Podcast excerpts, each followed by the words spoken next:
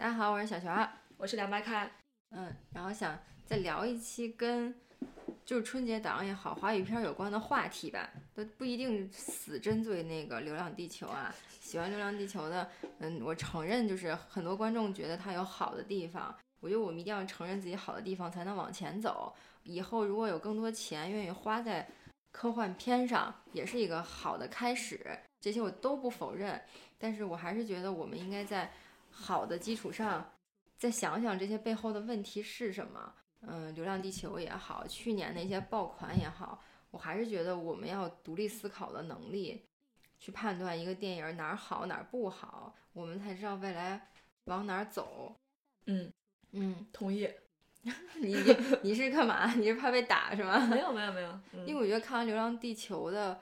过程呢也挺神奇的，可以聊一聊。就是在多伦多，在海外啊，就是偶尔会有国内特别火的电影在这边放映的时候，也造成这个满场啊特别火呀、爆满的现象。这边就是快给老外都吓死了，然后连连加映了好几周，每周都有更多的院线在开始放《流浪地球》。嗯，像那个《战狼》来的时候，像《泰囧》来的时候，都发生过这种事儿。啊，会长期霸占北美的一些外语片的电影院线啊，然后中国的观众其实购买能力非常强。怎么说，海外也有那个几百万，就是华人的观众呢，华就是那种华华裔，华裔嗯，看看华语片的人，所以非常火在这边，而且大家难得看到华语片在这边发行嘛，所以这部电影几乎能去支持的人都去看了。嗯嗯，然后但是看完我还是想说几个点。我现在试图很平静的说啊，嗯，就是一个我一直想说特别大的问题，就是国内的宣发总是指鹿为马的，把一些明明不是科幻电影的人非要说成科幻电影，或者说明明不是适合情侣看的片儿，一定要一吻定情。我觉得这个本身对电影是有伤害的，你你既伤害电影也伤害观众。对，但我理解你在发行的时候，为了让这个电影，你看它不收回成本。发行人也没法在下一步再投更多的电影，所以这些我理解。你是要赚钱，而且有时候导演对这些也不可控，只能是最后我们所谓的什么看市场说话。但是为了市场，为了迎合观众而去造的这些噱头也好，你觉得到后来你还要做好准备去承担这个后果？我觉得《流浪地球》的问题就是到底是个灾难片还是个科幻片？如果你一定要说自己是科幻片，那你科幻的地方是不是太没有说服力了？你是不是还是在变相的欺骗观众，以及啊，用你承载的那些希望也好，什么故土的这种情怀也好，中国人过春节也好，中国救地球也好，包括什么个人英雄主义、直男癌也好，你把这些东西放进去，觉得好像就呃，这部电影就是科幻片了吗？你这不是还是自己打脸吗？对吧？然后最近也有外媒去评《流浪地球》，外国人太清楚这些了，因为他们。从建国到现在在干嘛？在跟政府斗争，跟宗教斗争，或者跟这些我们在某些时候局限的想法，跟冷战后的反思，这二战后的反思，他们不断的在怀疑政府是不是用了我们的权利，用了我们的钱，干了不正确的决定。我们是不是被这些价值观所裹挟？我们是不是以前？主流文化也不接受多元文化，我们是不是也不认同少数，比如说同性恋者？我们现在是不是要反过来去反思这个问题了？你但凡电影里有一点儿政治色彩，有一点儿民族色彩，人家一眼就看出来了。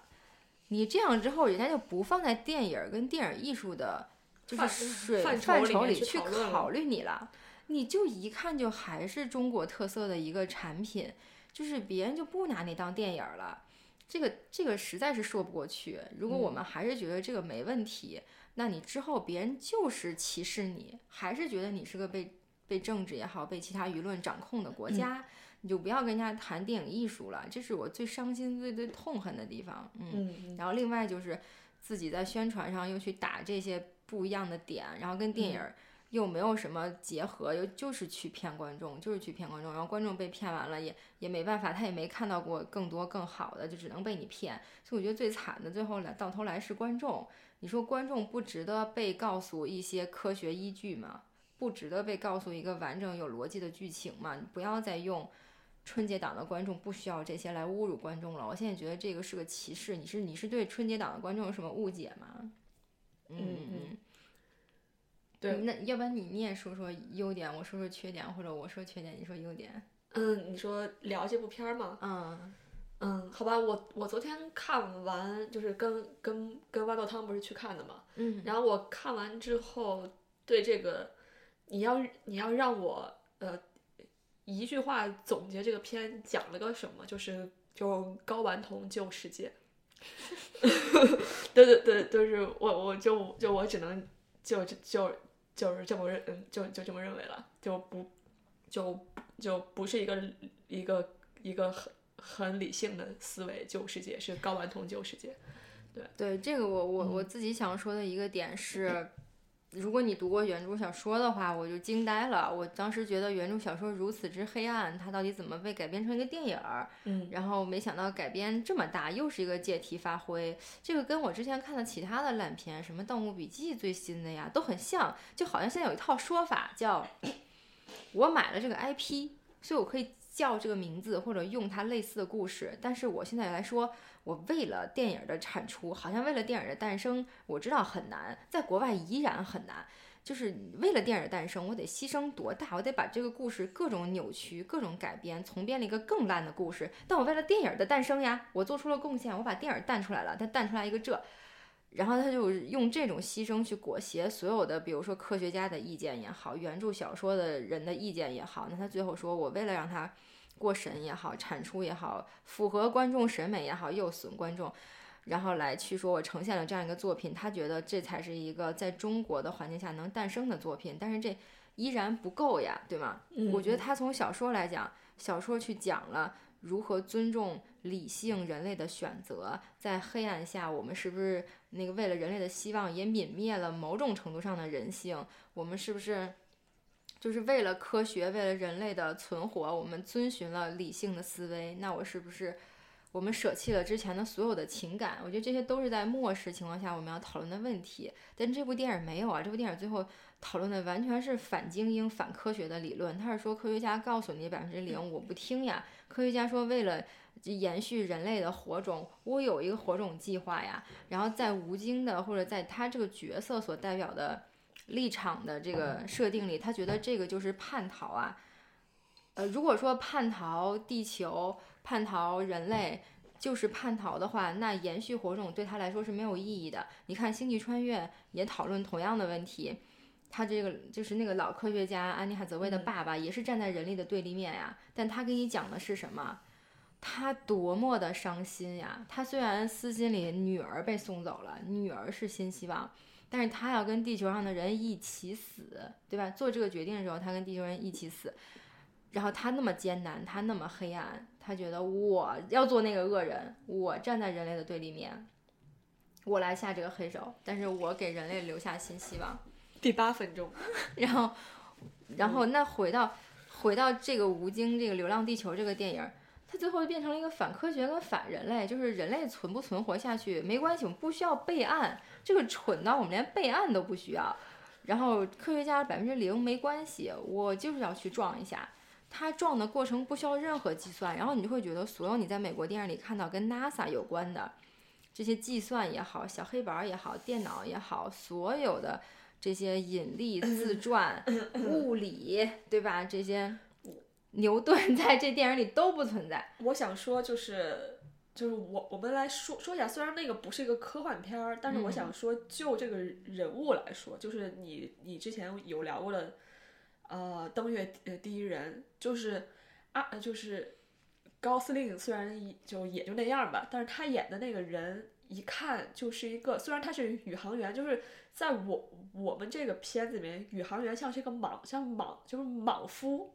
就是，呃，宇航员他他是他是他首先是个军人，对吧？这在中国也一样，像杨利伟他是一个军军人，这本这没办法，因为只有军方才能才能来做这个事情，这个我很赞同。是他首先是一个军人，他有纪律；二，他一个最主要的是呃身份，他是一个知是一个是个知识分分子，是个是个知识分子，他是个工程师。这是必须的。我相信杨利伟，他也是一个工程师，他不只是一个军军人，你懂我意思吧？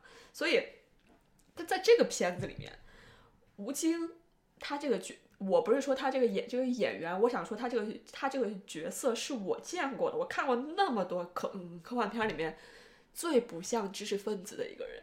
他就完全这个设定也没有给他这样一个设定，也不想去呈现，而且似乎让你感觉他不需要是这样一个人。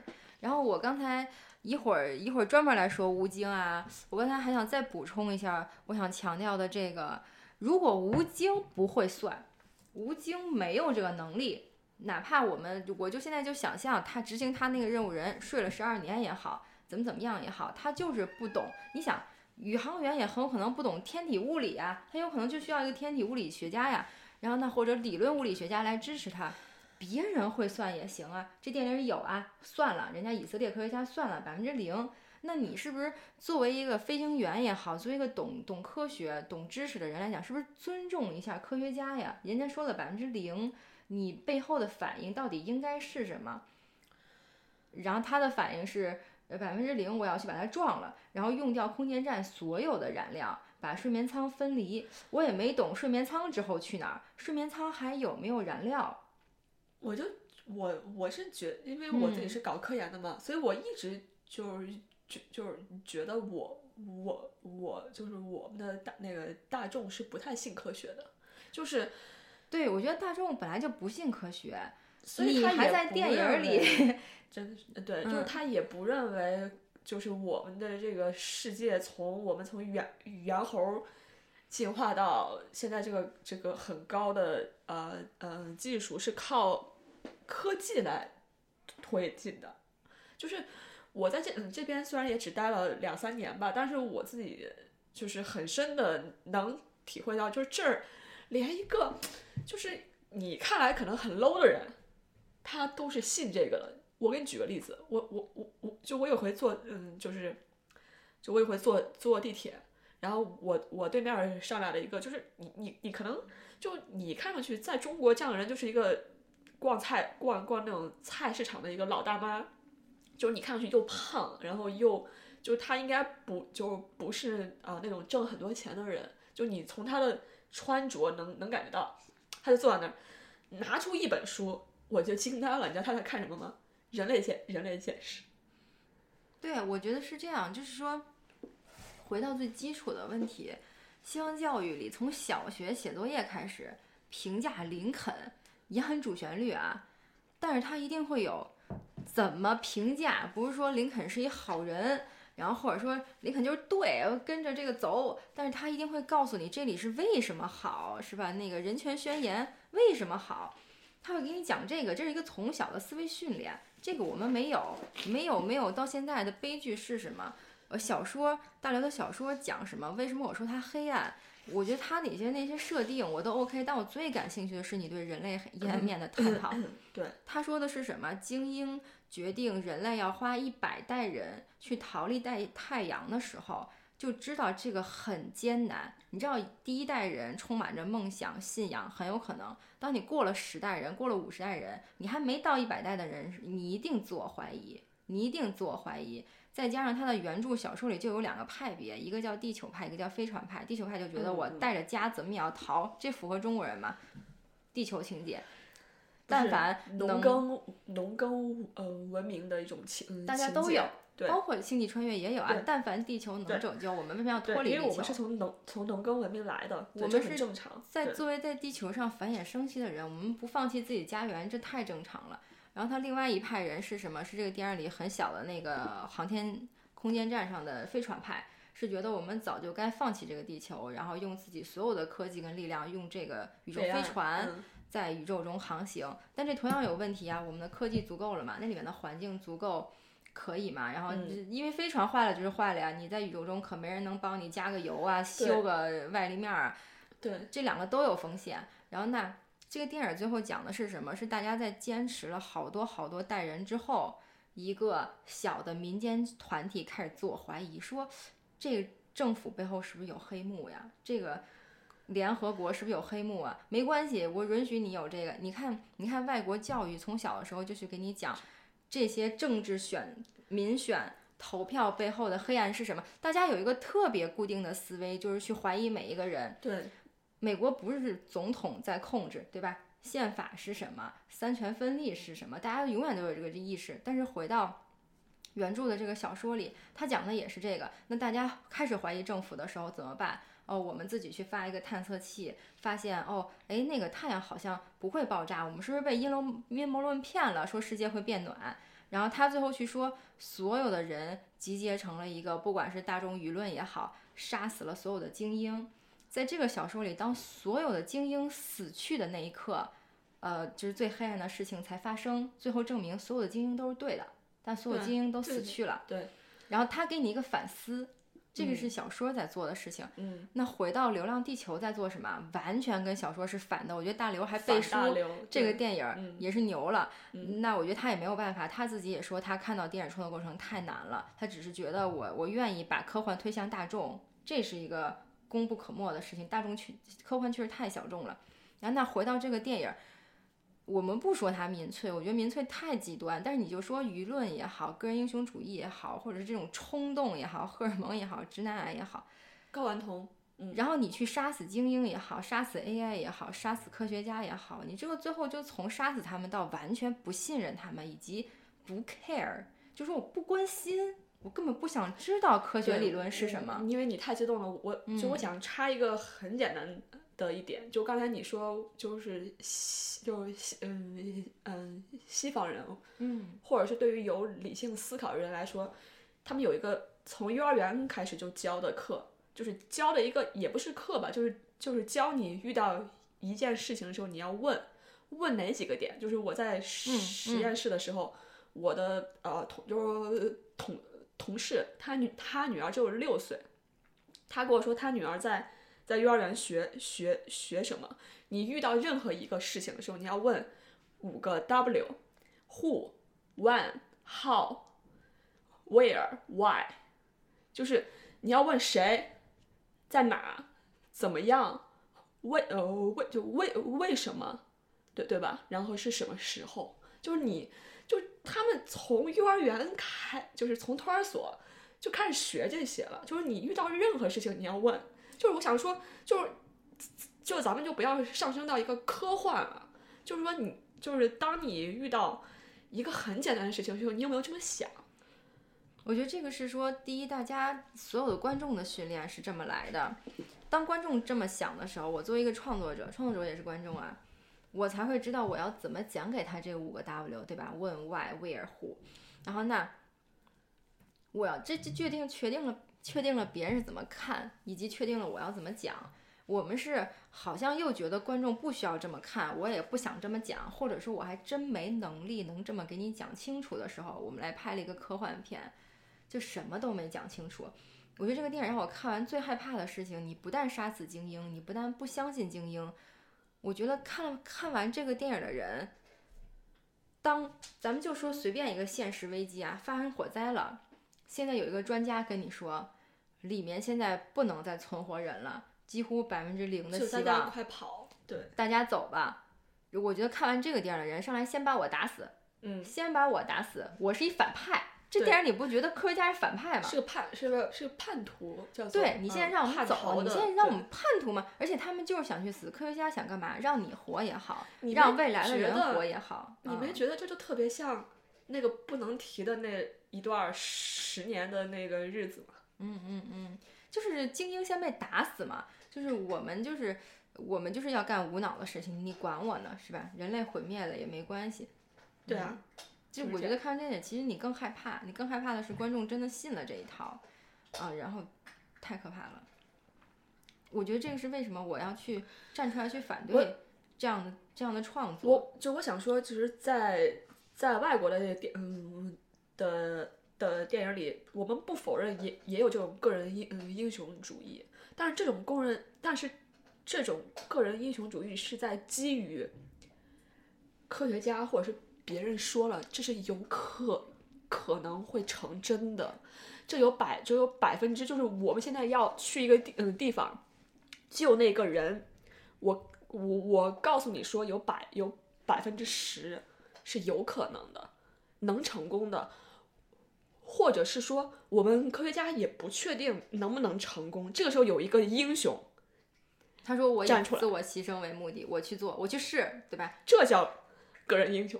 对对对，我懂我懂，我我现在没懂这个剧情设定为什么要把它变成百分之零？我觉得你百分之零点零零一都行，我觉得一切就合理了，对吧？就这么简单。我没懂是一定要让大家觉得这个是没有零的希望也是希望，还是我觉得他就是想把这个事情做得很极端。我觉得中国人对数字怎么这个逻辑推演这么的神奇？你只要留个百分之零点零零一，这就是希望呀，就是有希望呀，对，你就可以去做了呀。所有的英雄主义再无脑也好，立马就成立了。我一定要把它变成百分之零，就变成了个零逻辑的事情。我我也是不知道，这是因为审批吗？他就是想，我觉得他就是想把这个英嗯英雄就是造的更英雄。对，然后我另外更反叛，就是我就是个反就反反嗯反叛者，因为在历史上。好像反好像反叛者都是很高尚的，都是很牛逼的。他就是他是在反人类啊。然后另外就是你想想这个电影啊，就不知道反派是谁。我现在觉得这个电影反派，刚才我觉得是科学家嘛。首先这个电影里第一个科学家是那个李依依。天，这个李依依作为这个电影里唯一设定的科学家，他做了一些计算。首先，这个科学家出场，我都惊呆了。嗯，我不管你是被留在这个已经死了很多人的运输车里多久，你是个科学家，疯像个像个疯子一样啊！突然之间，这个妹妹大叫救命呀！这科学家威胁着她，嗯，不知道威胁什么。不知道要第一，这妹妹对他没有人身威胁啊，他要挟这个妹妹。我插一句好吗？嗯，在看到这一幕的时候，我在说，哎。这个片子想讲想讲的是外是外星人入嗯入侵嘛？就是当我知道，就是我我我已经在这个世界上活了几十年了，我的父呃父父辈就开始在做这个流浪地球计划了。我应该知道这个世界上所有人都是拧成一股绳的，就是按照虽然我没看过大刘的任任何一本书，但我猜，因为他是个很理性的人，我猜就是。而且人在遇到巨大的嗯灾难时候，你都会拧成一股绳，不论你是拧到坏的那一方，还是拧到好的那一方，你都是一个集体。所以我不知道他在遇到他妹的时候，他为什么要要劫呃劫呃劫呃劫劫持他妹？就是人物动机为这里面是有外星人吗？就是你怕有个人要进来杀你吗？对，进来的人只能是来帮你的，在这个世界上的当然了的的。在这个世界的设定，这个人物没动机，没动机，而且这人还是个科学家。哎，我我现在给电影立几个亿啊，讽刺科学家。然后呢，你说你要资源吗？还是要钱？还是要什么生存包？要氧气？我不知道，就是哎，劫持运输车也行啊。他没有任何动机，他也不会开那车。我当时就懵了，我说，哎，这是要打外星人的有一个故事。劫持他妹干嘛呀？有病啊！然后还是个科学家，我觉得你就是对科学家有什么误会？要不然你就说清楚，你是觉得科学家是个多大的反派？一会儿啊，就开始变成一个巨懂这片子背后的这片子背后的大投资商肯定是卖保健品的。为什么呀？对科学家不嗯，对科学家不满呀，或者是科学家是个反面人设。对，咱们之间所有的小细节不说啊，回到李依依硬人设，最重要的一点，计算发动机喷射高度跟木星的距离，咱都不说这是不是初中物理了，咱也不说这可行不可行啊，咱们就说他的这个计算，他可没说到达不了，他可没说高度不够。他说：“经过我的计算，发动机启动后的高度就可以点燃木星。”这是他原话。所有人拼了命的干这个事儿啊，最后差三千米还是差五千米？五千公里。那差这数，您到底是为啥没算出来？你能给我讲一下吗？是你忽略了阻力，还是这个特别简单的交代一下？什么伙食不够啊？发生了什么？咱就是没够着。哎，没有任何交代，所以他又没有交代计算。他认为坐在电影院里的人不需要知，不需要知道。你要不交代一下计算，要不交代一下哪儿算错了，又不交代，又不交代。吴京去撞一下，这高度就够了，也没有计算。我觉得就是整体就是反科学家。对，完完全就是因为我没看过大刘的书，所以我也没办法比较说。书和这个电嗯电影有什么不一样？但是就是给我的一个一个感一就就是就是我没看过没有细节，就是细节那么少的一个科幻片儿，就是这个都都是完全不尊重现实事实了，也是 也不尊重所有的理论依据。我另外就是大刘的书，你去看跟这电影没关系啊，就是完全就是一开始的世界背景是这个电影是抄了。这个书，但是后面完全不一样。你可以去百去百去百度上面，如果你们信百度，可以去百度上面去估去不是去去估去 Google 去百度一下科幻的的的定义。软的软科幻是从心理学、政治还有哲还有哲呃哲呃哲学来推断过去或者是未来人是怎是怎么样的。嗯，举个例子，《V 字仇杀令》。就是一个软科幻，它讲的是反乌反乌反乌托邦，它其实是一个政政治上的一个思一个思辨，还有星球大战，是是一个这样子的。嗯，硬科幻是从生从物理学、数学、生物学做推嗯嗯推导，就是我我们未来的人会发展成什么样？例如《银翼杀银翼杀银翼杀手》就是从生物学。上面做推导，当然硬科幻里面也有一些些小的心理学。然后再举个例子，《黑客帝嗯帝国》就是从从物理学、从计算机做推导的，这是硬科幻。那这个片子它是用什么做推导的呢？从睾丸酮做的推，从用睾丸酮做做推导，是不是大贵？就是又不硬又不软。我就是首先就是。不要再说它是科幻片了。如果你是西方科幻电影的影迷、小说的影迷，我相信你都有能力去分辨它是不是一个科幻电影。然后我们再说它不是科幻片，在它灾难片的基础上做到什么程度的问题，以及这个这个电影之反原著、反人类跟反科学的这个立场。如果你不觉得它有问题，我觉得。呃，我我觉得我们需要更多独立思考，需要去跳出这个电影给你的感官，这个电影给你那么多音乐呀、配乐呀、快速的剪辑，让你混乱到不记得刚才发生了什么呀。我首先不知道这个台这个台词是谁写的，很尬，咱就咱就不咱就不说了。然后这个剪辑是谁，我也想让他他他出来说一说，就是对对物质世界的还原完全没有，它这个空空间。的关的关系我完全看不出来，好几场戏，一个人喊喊另外一个人的时候，我不知道他们两个的相 相对的 距离有多少，相对的位置在哪，相对的的位移是怎是是怎样的，我不知道。还有很多场戏，那个可能是为了来来体现有多紧张，那个画面一直在抖，嗯，我都要吐了，就是就是来表现紧张，不止用抖的，就是我我想说这已经是。二零一一九年了，就是表现很紧张，不需要用抖。嗯，我就我们看过多少的片子，一个定帧的画面都可以让你觉得很紧张。是的，你知道我我现在是觉得这个电影正因为它不是硬核科幻，所以它在高潮的时候才那么的就是黔驴技穷。为什么呀？你看硬核科幻电影的高潮是什么？你看，你看《星际穿越》，还有好多人诟病它不是硬核硬核科幻的啊。但你看它高潮是什么？讲述一个多维空间，然后男主角飘在里面，用引力也好，回到过去，穿越时间。这叫一个科学的推断。然后这是它的高潮。首先，你没见过这种高概念的高潮吧？它还给你视觉化，给你讲，给你呈现。或者你去讲地心引力的高潮是谁啊？女性航天员。在里面做了一个梦也好，得到一个启示也好，得到一个指引也好，操作这个那个就是一个它是嫦娥吧，还是几号？回到地球，它包括登月第一人高潮，迫降在月球上啊，然后没有燃料，马上要燃尽了，多简单一高潮啊！然后最后落在这个坑之外的一点点距离里，这是硬核科幻的高潮。我差我差一点，嗯。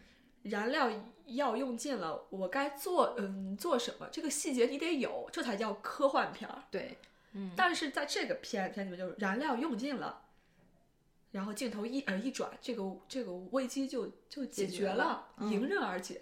对，而且我我纠正一下，登月第第一人还都现在都不是科幻片了，都是变成我们已经发生过的事情了。对。然后那这个电影，因为它没有硬核科幻呀，它也任何软科幻、硬科幻，或者连基础的一个理论技术上的实现都没有。你看，我一个飞船带着燃料降落，多简单一个物理上你就能理解的一个困难，嗯，它都没有讲。它讲的是乱七八糟的群系的平行剪辑，因为它没有一个硬核高潮。你说吴京撞向木星。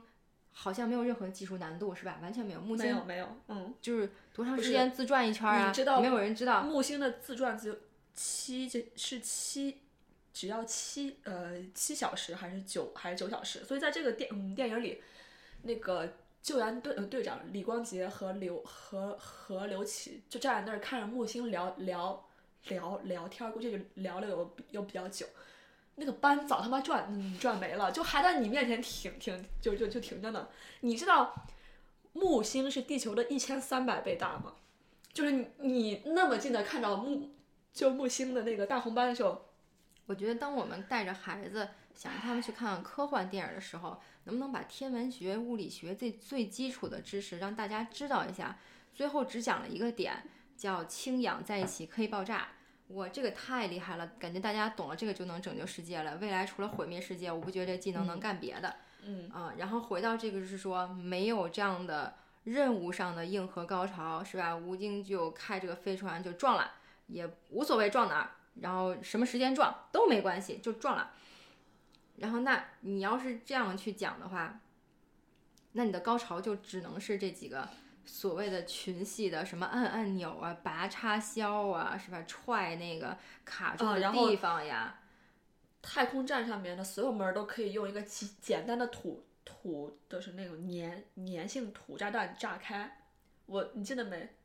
吴京炸开了两个那样子的舱门，我都我都没看懂，我以为他放了个什么，就是个影响那个 system 的，也没爆炸呀，就是开了，就就就就炸掉了。我想说。他也不知道用了个什么东西，就是那是太空站呀！你以为是你你们家的的门吗？你看我们都不知道吴京用了什么，怎么打开的，怎么影响的系统，在西方的电影里，他一定会给你一个解释。我昨我昨天看完之后，我跟我特别就是印象很深的一个点啊，就是跟豌豆汤，这就是一些小细节，但是从细节见真知啊。我想说，就是他。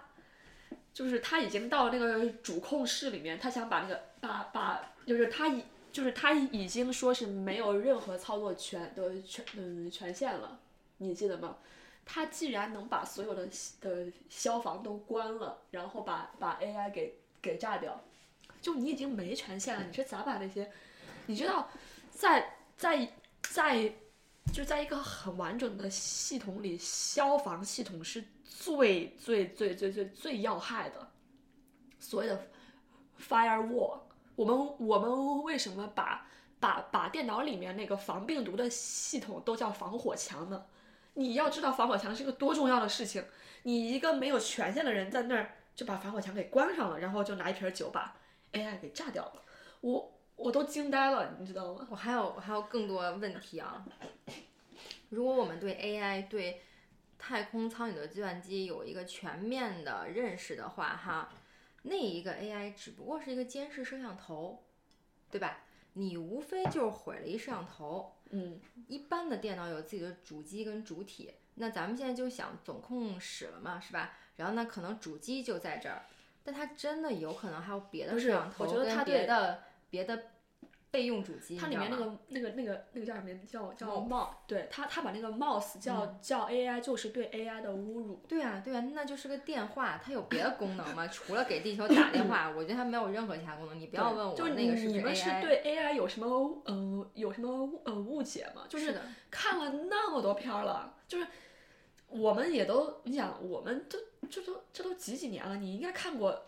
四呃嗯四五部有 AI 的片儿了吧，对吧？你就觉得那是个 AI，我真的是这都服了，我都不懂，真的。然后你如果还试图去想这 AI 是不是一个反派呀？你真的想多了。嗯。就是我是想了半天也不知道这个电影的反派是谁。后来我觉得这个电影反派可能是那个全人类。嗯。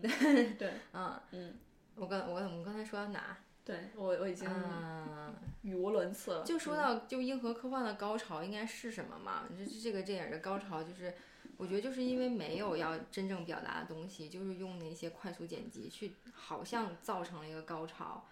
但其实你没看到任何人物的问题。其实你看他为什么不交代人吴京怎么打开门呀？吴吴交代不了啊？对，怎么怎么怎么拿到主控权？因为他想不到，可能他真的想不到一个逻辑上的方式，技术上的可行。当他想不到的时候，他选择了不交代。我觉得这个剧本要拿给老外看，老外就无数次的问为什么为什么为什么为什么，对吧？然后他解决不了，解决不了就是生编。生编之后，就是他也不觉得观众需要知道为什么，这个太可怕了。你看他为什么在其他的科幻电影里去铺这些外，而且是别人没想到的方式，男主角想到了，或者是我在火星救援的时候，嗯，马特·达蒙演的火星救援啊，他去用这么多的现实存在的东西去组装一个通讯设备，这是人设呀，这这个就。这个就很硬核，这是人设呀。那他是不是故意为了不给吴京人设而害这个角色呀？一点人设不给，你就说一下他用了一个什么干扰的东西往上一搁，哪怕是块磁铁呢？我胡说八道，干扰一下系统门失效了，这是人设呀。你不给他这个原因，你就是不给他人设，你最后就变成了大家吐槽说吴京说哦，这人好像一点技术都没有。我跟你说，有没有技术的飞行员呀？独立日呀？包括《星球大战》男主啊，人家有他有科学知识吗？没有，优秀驾驶员你也可以上天，对吧？背后是什么？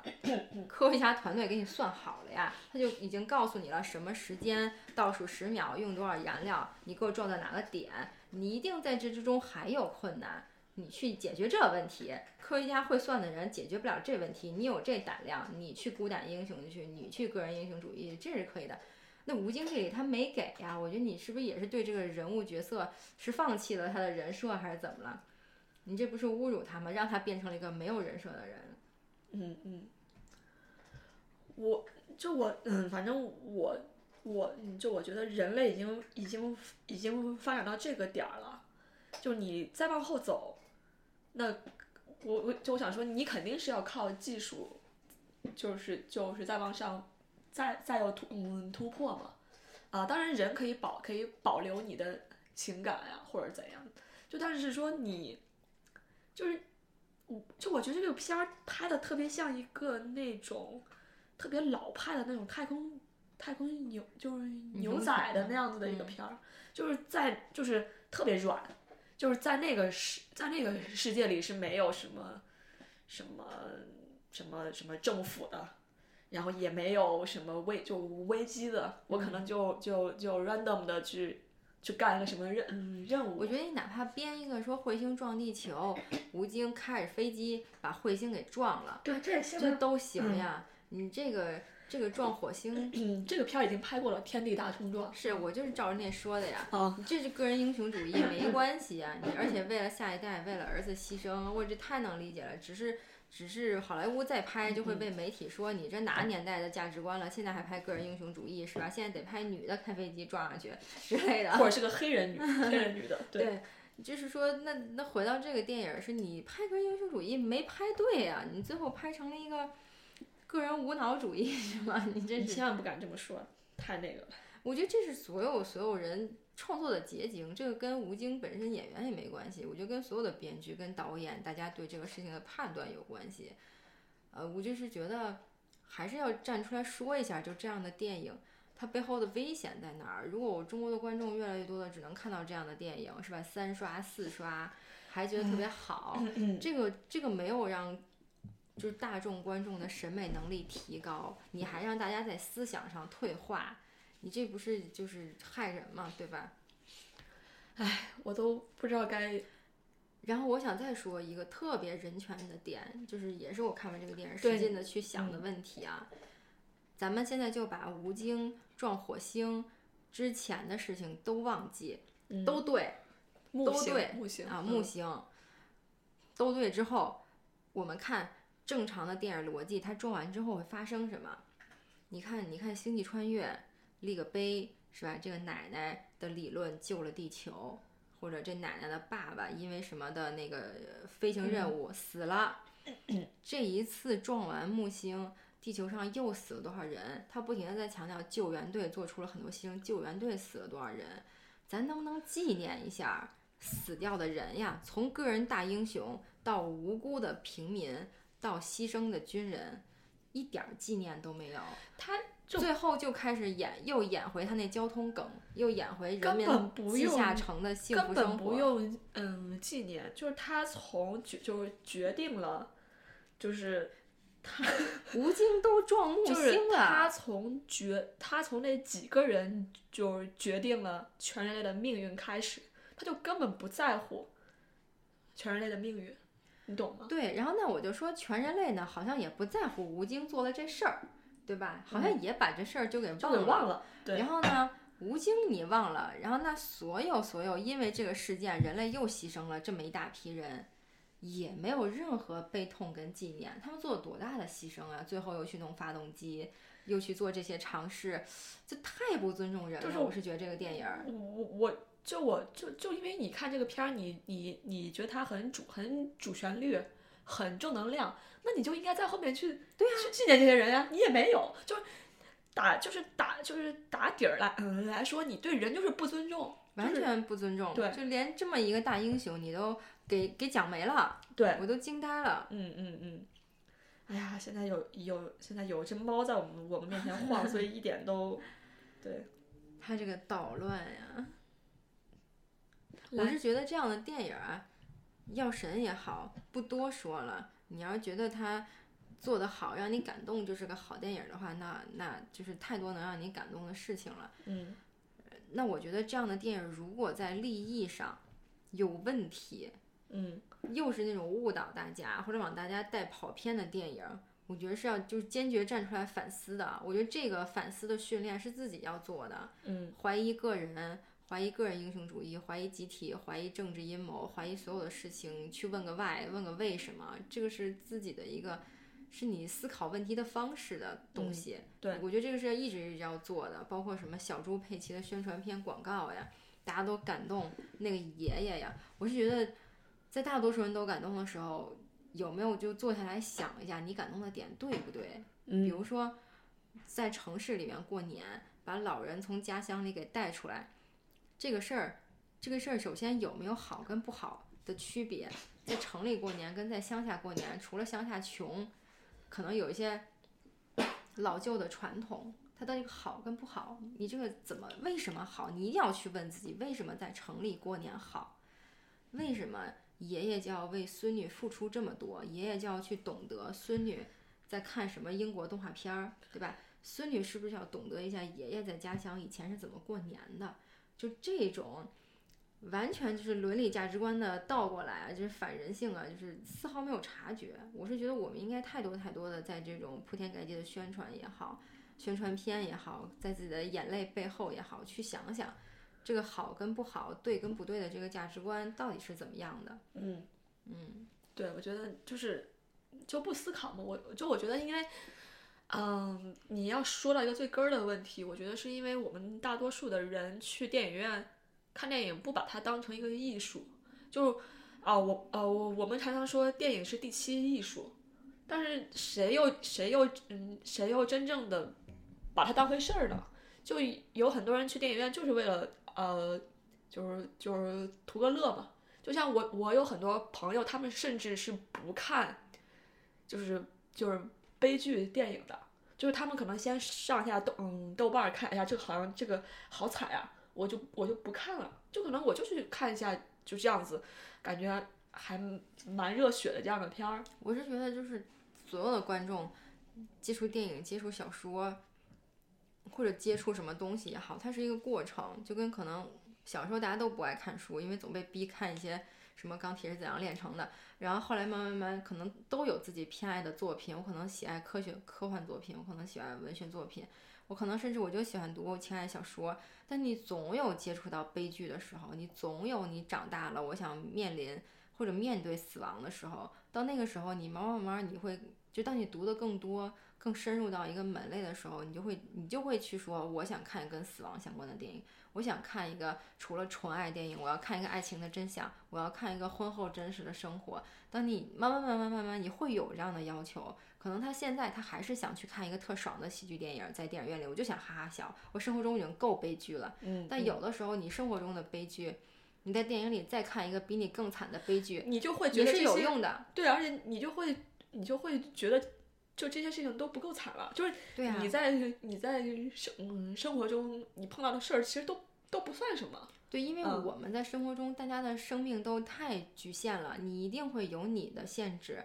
那电影也好，科幻也好，他给你做的事儿就是延展你的生命啊。那高晓松、刘英慈刚才那个节目里也讲了嘛，刘慈欣哈，刘慈欣就说：“那我写科幻，我的想象就是我延展生命的方式呀。我只能用这个肉体活在这个世界、这个空间里这么多年，那我用我的思想去延展嘛。你读小说也是，你看电影也是，你总能找到一个延展你思考方式的的事物嘛。你总是有一个媒介去承载它。我觉得电影是有这个能力的。”但是不能有这样这么多这样的电影去干扰大家对一个好电影的判断。嗯，对，嗯，所以你还对这个片子，我觉得就，哎，我觉得不想再说了。我现在觉得说多了，这个电影都是苛刻，对，好像在对他很苛刻，对，就好像在对他很苛刻一样的。但是其实，哎，这片子真的没什么好多说的。我是觉得我们需要更多硬核的热爱科幻、热爱电影、热爱动作片，哪怕我就热爱一件事儿的一个人，比如说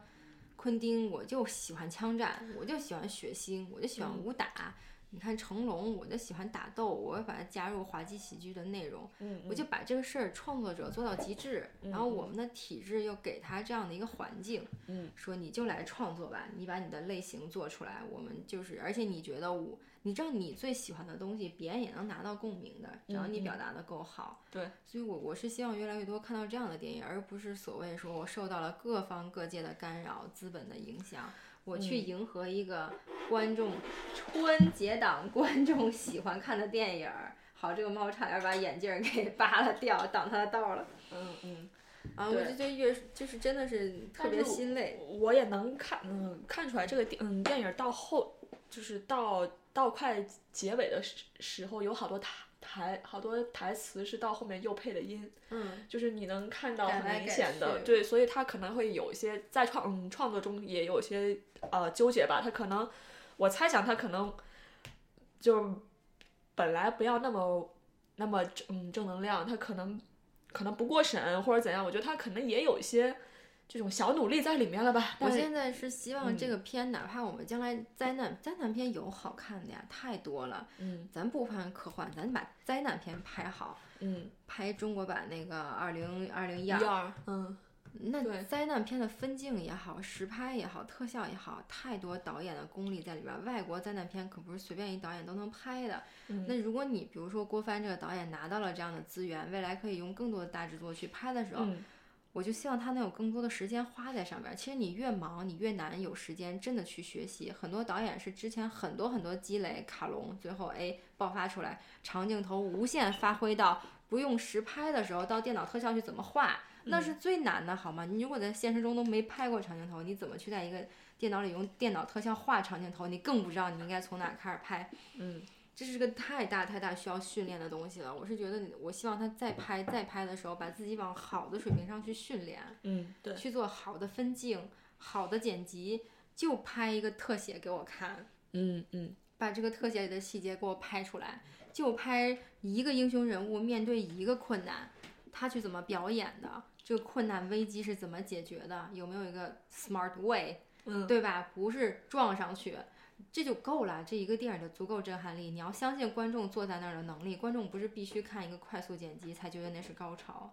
嗯嗯嗯，算了，我我我就我刚嗯刚才又突然想到了一个科学上解释不过去的东西，但我已经不想再，对对对，再说了。没关系，我们忘记这个电影的所有。然后我是希望从，咱最起码先别反科学了，先把这事儿给我搞对。嗯，是吧？在电影里给我树立一个。科学家的形象，哪怕科学家有错的时候啊，科学家可以认错。对啊，你知道，在西方的英雄，英雄也有黑历史啊，他总要去解决这个人物困境，跟自己的过去和解。不怕这个，不怕这个，但最重要的是，对的时候错的时候给我说出一二三，嗯，然后要不然说数字，要不说理论，这数字理论是确确实实存在的，对对，嗯嗯，就是这嗯这个片儿还是最牛逼的，就就嗯最牛逼的就是一个科幻电影里面没有一个科学家的形象。嗯，然后就是对损了所有的科学家。如果你当当然很多科幻电影里面有坏科学家，有好科学家，有有不称职的，有很称职的，但是起码就是立呃立了，嗯，就是这么一个形有形象。嗯，这个片里面没有，就真的是就特别牛逼的。看一下，另外就是这个电影又损了一下女女性观众，女性退退一万步来讲，灾难片里都有科学家的形象的。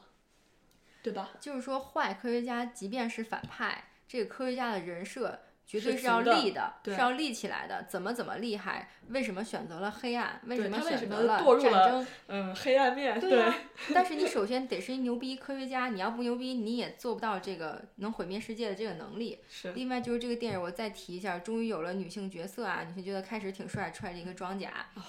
最后给我搞一个无脑的，把火石给我搞了，我没懂这个女性角色在干嘛。好像在这个电影里，女性角色承担的是最感性、最不讲理、流眼泪，然后没什么用，又是一反派。我又把女性角色给我搞成一个反派，科学家也是反派，我就服了。我不知道编剧在想什么，是不是对女性角色也有偏见？因为女女性身体里几乎没有睾丸酮，而且这个女性也反科学，就把那火石直接给打了，而且打这。打特别准，就一枪一个，嗯，对，就是枪法还是特别好的，嗯，一枪一个点儿，打的特别好，嗯，还费好几个子弹，我当时都觉得打一枪是不是得了？我觉得这里面也不需要子弹了，因为你也没敌人嘛，我觉得也也就也就也对，就是我一开始还在想，这个电影里那个有一个直男拿着冲锋枪专门耍子弹的那个人在干嘛呀？我他是为了把那个冰融化，这个我很好理解，但是呢，他打了估计有几千发的子弹在在地上，我想他估计也。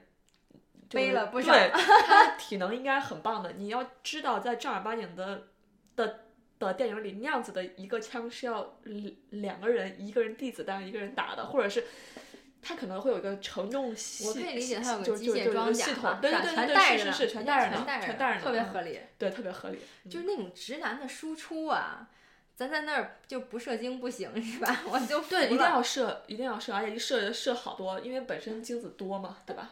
就是特别牛逼，嗯，看了我都没眼看了，你知道吗？对，你就知道，就是也也没有一个就是一个情嗯情节说拿一个探测器探探那边是出口吗？或者是你就看一下，哎那哎那边好像有光，那有可能是，你就不怕，那毕竟是个承重墙啊，就感觉啊，就是就是承重兵不是承重墙，我就说这玩意儿不能胡打的。你想又在边地震那。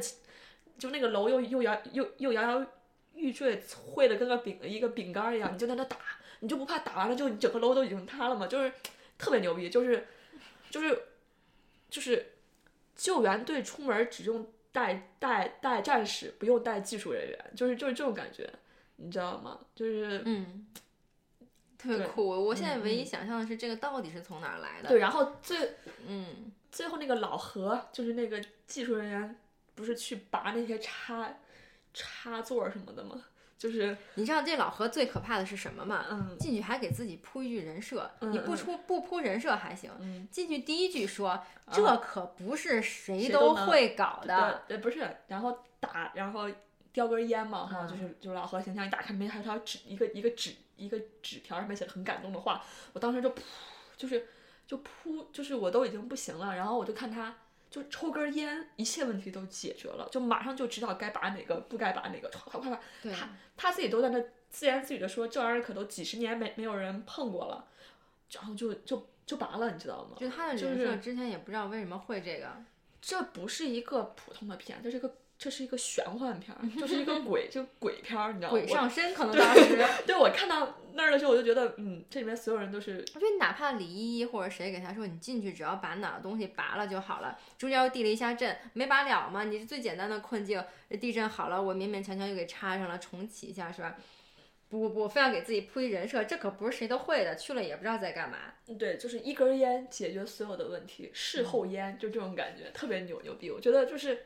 所有就是我，所以我跟你说，一句话总一句话总结这篇就是睾丸酮救世界，就是就是这样子的，嗯，就他给我一个感觉，就是任何四个人、五个人，到时候都能拯救世界的感觉，对吧？对对对，就反正就你们四个了，今天你们四个给我把这事儿干了。然后这四个人里面还都是，就是就是就是肌肉型的，就是肌肉，嗯，就是就是肌肉比大。比大脑要发达。你知道我当时在那个外国黄毛为了救那个儿子，然后用这个身体的这个，就是用一个杠杆一样的那样，对滑轮也好，他自己跳下去，为了把他给拎出来嘛，快速的拎出来，我也是惊呆了。嗯，如果是正常啊，你敢这么干吗？那我其实这块我觉得还 OK 了，就是但我会觉得咱俩有没有体重的差别？没有，你那一下的动那个那个那个那个动量其实是是足以把那个人拽出来的。他没勾住呢。我知道，我知道，俩人一起滚下去了。勾住一致嘛，这个我能理解。嗯。就是我觉得这个，咱就不说麦克随演的，就就就演的这个人了，Team 是吧？叫。嗯。从头到尾就是个多余的角角色，打嘴炮。然后我我甚至就就只有你刚才说的这场戏，我觉得有一点点。呃嗯嗯，意思你没觉得它就是整部片子，你就觉得看上去就像好多好多你已经看过的科幻片的一些小细节，但是又学的不像，他又学一些好莱坞的那种商业片里面该有的那些角角色，有一个打嘴炮的，有一个怎么怎么样的，就一就就就是好像一定得有这样的配的配置。但是这个小队里还得有一个能量输出，对他，嗯，但他这个嘴炮吧，又打的特别无聊，就是又不合时宜，你知道吗？你记得到最后他们到了那个发动机的的底下那个主控室，那个李一已经已经坐在那儿，要派那个老何去拔插销以后，老何非要从他前面过，然后李一说：“你为什么非要就这个时候还要从我前面过？后面那么大的位置。”老何竟然说了句：“因为显得帅。”你知道吗？这四句台台台词我都惊呆了。就是，这是一个危急的时刻啊！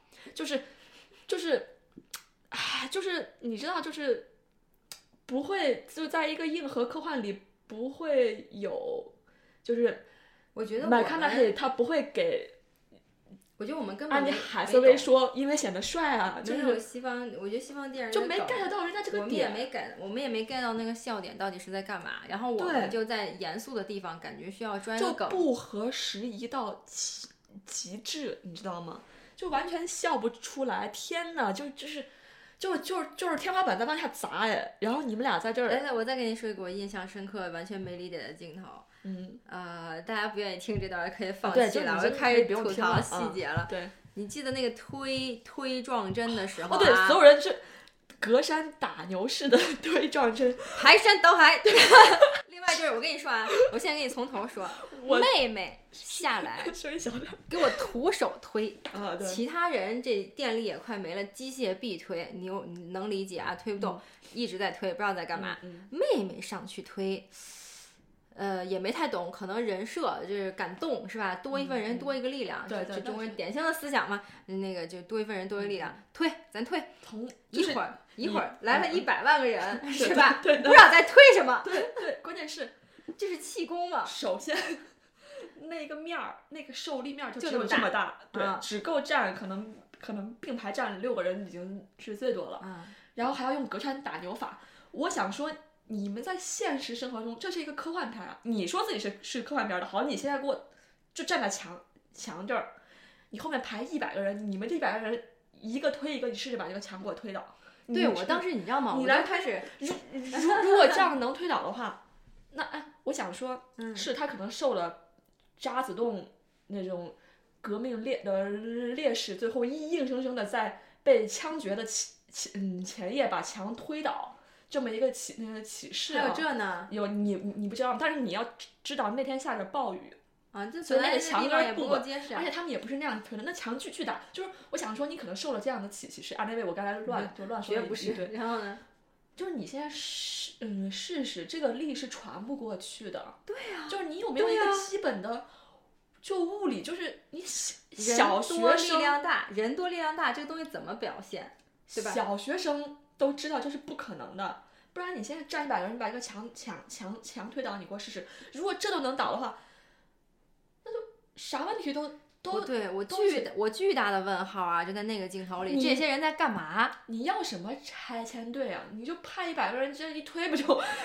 不需要大吊车推是吧？不不用那个大锤子在那锤那墙了，你就直接一百个人一推就倒了呀。这个镜头还没不了的演，先是一堆人来推，然后那会儿大概到了五六排、七八排还在进人，结束的时候那壮观，全是人跟春运一样，不知道在推什么。